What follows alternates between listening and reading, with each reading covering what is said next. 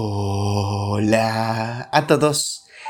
Hoy iniciamos la segunda temporada de Nada me faltará.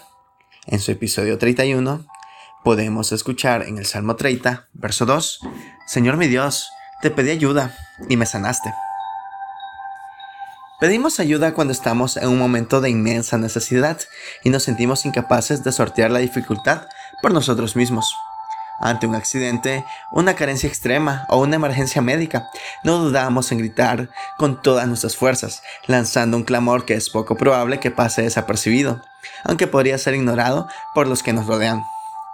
Cuando pasamos por momentos difíciles, también tendremos alzar nuestros ojos a Dios buscando su ayuda podremos ser creyentes comprometidos, solo domingueros, apartados de la religión por mucho tiempo, quizás agnósticos, dubitativos o hasta ateos desafiantes.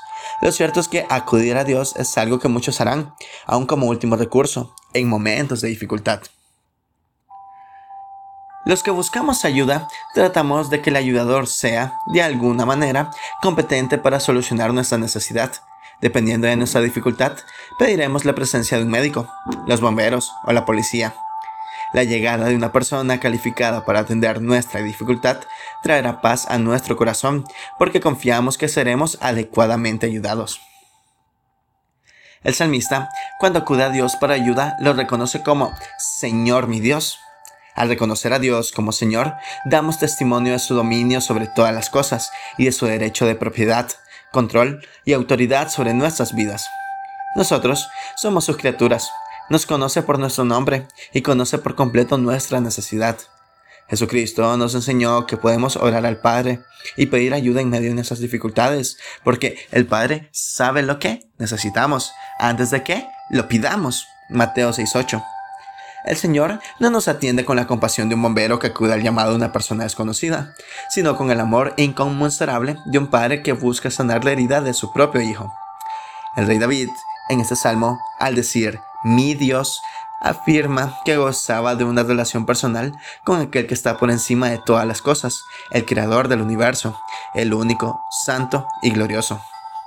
Tal afirmación podría hacernos sentir que estamos descalificados y que nunca podemos acceder a ese tipo de relación.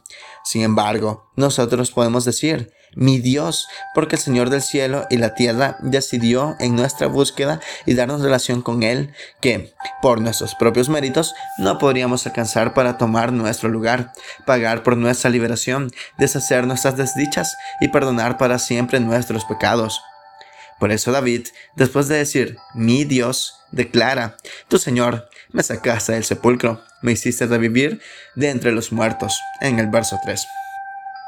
Podemos estar pasando momentos muy difíciles, podemos haber perdido las fuerzas y hasta la esperanza, pero si rindes tu vida al Señor y clamas por su ayuda, podrás decir con el salmista, Oye Señor, compadécete de mí, sé tú, Señor, mi ayuda, en el verso 10. Muchas gracias por escuchar.